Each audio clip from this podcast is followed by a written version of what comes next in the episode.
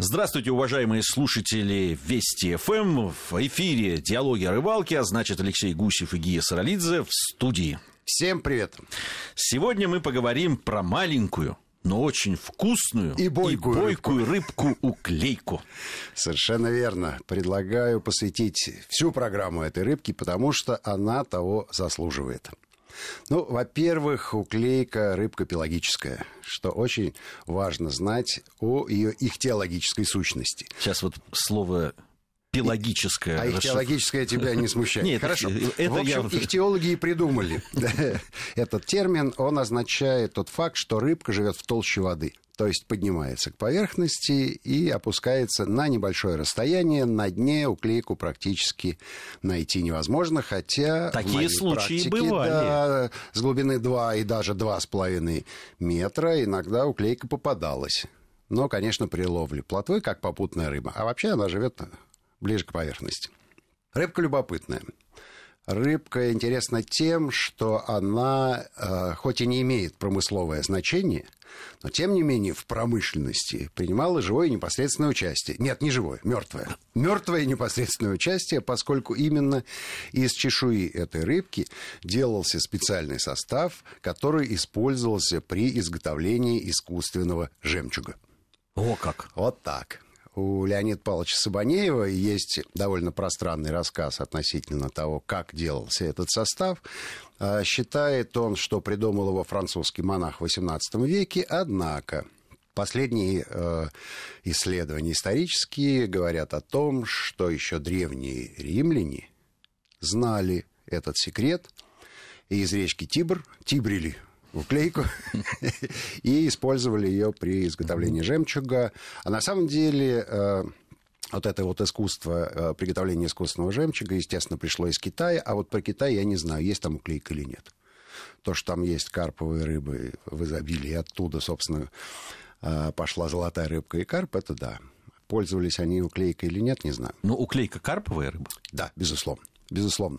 Просто в отличие от других карповых рыб, у которых чешуя на теле сидит достаточно плотно, и ее э, с некоторым усилием надо снимать с тела рыбы. У уклейки она сходит элементарно, ее можно почистить просто вот пальцами. Это правда. Чем мы занимались неоднократно. Совершенно верно. Совершенно верно. Про уклейку есть э, довольно много всяких рассказов э, и баек, но все они относятся преимущественно уже к нашему времени. В прошлые века уклейка не считалась рыбой интересной, не считалась рыбой промысловой и а, даже считалась невкусной. А, Что готов... странно характеризует готов... вкусы тех Если людей. честно, как... готов пояснить почему. Представьте себе 17-18 век. Вы крепостной крестьянин. Лучше бы, конечно, хорошо, боярин. Хорошо, вы, вы, вы состоятельный помещик, у которого в поместье живет огромное количество крепостных крестьян, часть из которых умеют ловить рыбу и специализируются на том, чтобы доставить к барскому столу эту рыбку, а может быть и самого барина отвезти на рыбалку. И вот его, у вас есть альтернатива. Половить окуня, разводного карпа, леща или уклейку. Ну, очевидно, да, что уклейка в табеле о рангах э, приоритетов э, людей того времени занимает последнее место, либо вообще не присутствует в, в, в э, спектре их интересов. Да? Чисто размерными характеристиками, я бы сказал. Конечно, размерными, но представьте себе, да, для того, чтобы наловить какое-то количество уклейки, значит, надо сделать тонкую снасть, надо заморочиться относительно того, чтобы найти эту рыбу, да, и потратить довольно большое количество времени для того, чтобы в товарном количестве ее наловить. Либо сплести сеть, но ячея у этой сети такая – что... Марли. что фактически да, за это время можно сделать э, прекрасный какой-нибудь сарафан из шитья. Да? Или свадебный наряд невесты. ну, очевидно, да. Мне кажется, что именно из-за размерных характеристик уклейка э, отошла на второй план. Вернее, никогда на первый не выходила. А нынче все изменилось. А уклейку вряд ли кто-нибудь ловит сеткой, ну, разве что малявочником э, и в качестве живца. На самом деле э, прудовая уклейка, в отличие от речной, э, более крепка на рану, более живучая и в качестве живца для ловли хищной рыбы используется повсеместно и считается одним из лучших живцов. Да, ну, на самом одним деле для меня лучших. это открытие, потому что ну, очень уж она нежная, ту вот уклейку, которую мы ловили. Уклейка, уклейка речная, да, нежная. Я, я не знаю, с чем это связано, не, э, не могу сказать, не ихтиолог. Знаю только, что биологическое. А похож. Ну, годы берут свое. Годы берут свое. Сумма знаний кристаллизуется, и скоро будет диплом, видимо. Да? Ихтиолог-любитель. Ихтиолог-любитель уклейки. А, а я действительно любитель уклейки, обожаю ловить эту На, рыбу. Нас в этой студии двое сейчас. Да, да, это прекрасное занятие, замечательное. Единственное, что все-таки не круглый год уклейка ловится. То есть ловится она, безусловно, круглый год, но вот так вот, чтобы успешно ее ловить с удовольствием, азартно, это, конечно, май месяц.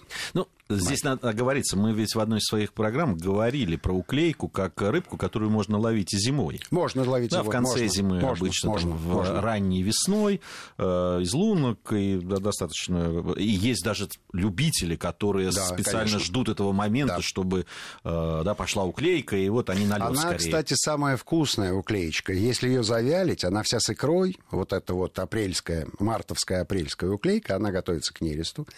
А, соответственно, она вся полна икры. И для любителей вяленой рыбы под ячменный напиток это а, явная совершенно альтернатива вобле, и, и многие даже предпочитают ее. Да, если ее очень хорошо сделать, она Если такая, она сделать. прозрачненькая, такая э, нежненькая. Порционная, скажем так. Да, да, да. Одна рыбочка. том, что ну, вот о, дело. о размерах, я бы, прежде чем мы начнем говорить о том, как ее ловят и как и что, э, о, о размерных характеристиках, ведь действительно, ну правда, нам попадались очень разные. 29 сантиметров э, наш с тобой личный рекорд, Да, да, э, да. который был зафиксирован Мы глазами. долго решали все-таки уклейка Да, это или и нет. Не, не было понимания. Ну, потому что есть чухонь, которая весьма, э, весьма на нее похожа, но чухонь отличается. У нее более острое брюшко, э, плоское, и, и она рыба-сабля ее называют. То есть э, она по абрису немножко другая. То есть, э, хотя очень похожа на уклейку, действительно. Ну, Если да, когда размеры такие, оно похоже. Да. Вот. А, а- а средний размер уклейки, конечно, с ладошку. Но волжская уклейка все-таки отличается от всех прочих, потому что она крупнее. То есть полторы ладошки взрослого человека, это где-то 15 сантиметров. То есть когда ты ее берешь в руку, голова с одной стороны, жменьки, а хвостик с другой.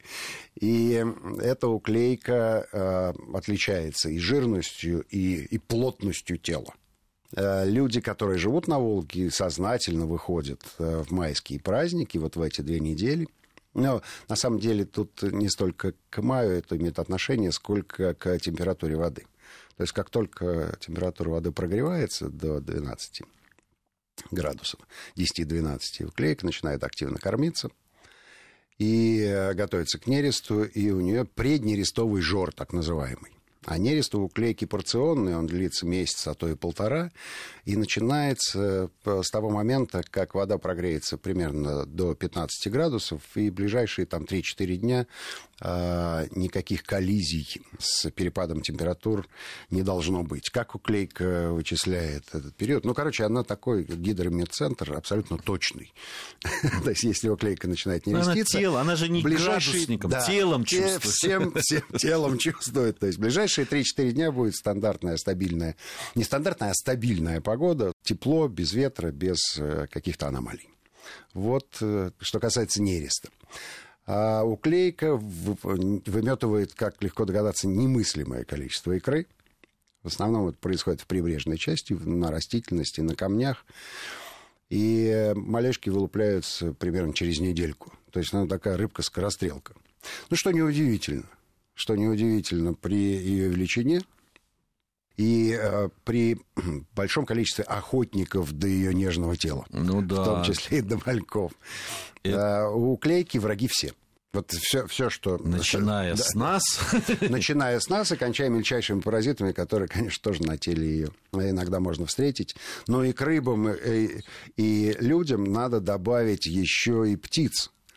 Потому что все эти крачки, все эти чайки и прочие рыбоядные птицы, ну, конечно, обожают. Ну, тем, тем Обожают более, что мы уже сказали, уклейку. что она- Потому что она легко пролезает им в горло. Это раз, а во-вторых, она на поверхности воды. Она на поверхности, ее видно, а, как известно, рыбоядные птицы обладают острейшим зрением и прекрасно ориентируются в том, что происходит на поверхности воды, визуально определив дальше молниеносный бросок. Но тем более, Быстрота что, и натиск. Тем более, что э, э достаточно крупными большими косяками, да, наверное, я не знаю, да, она да, да. живет. Да. Не по отдельности, как бы. Да. Клейка рыбка стайная. Тут опять их теологи меня поправят. Не стая, а скопление. Она живет громадными скоплениями. Э, видимо, э, это способ защиты от хищника. Это единственное. Потому что на самом деле в стае все пищевые конкуренты все пищевые конкуренты. И в стаю она собирается не для того, чтобы вместе полакомиться, а для того, чтобы просто хищник воспринимал э, эту стайку, этот косяк, как единое целое, и понимал, ага, это мне не по зубам, пойду поищу что-нибудь поменьше. Не всегда у них им удается обмануть таким Нет, не, не всегда удается обмануть, но тем не менее, раз уклейка до сих пор жива и приспособилась к окружающей среде, значит, все она делает правильно. Мне кажется, вот так. Да, но вот что касается ее стайности, вот этой, или как скоплением, это да. очень хорошо для рыболова. Для рыболова. Безусловно, безусловно. Номер один для рыболова именно это. Ну вот в следующей части нашей программы мы как раз перейдем к, собственно, к ловле этой рыбы и, наверное, чуть-чуть, ну, кулинарную часть мы чуть-чуть уже осветили, но мы еще, еще поговорим поподроб, поподробнее, в прямом и переносном смысле этого слова вкусно. В прямом эфире. Алексей Гусев и Гия Саралидзе в студии Вести ФМ. Это «Диалоги о рыбалке». Продолжим сразу после новостей.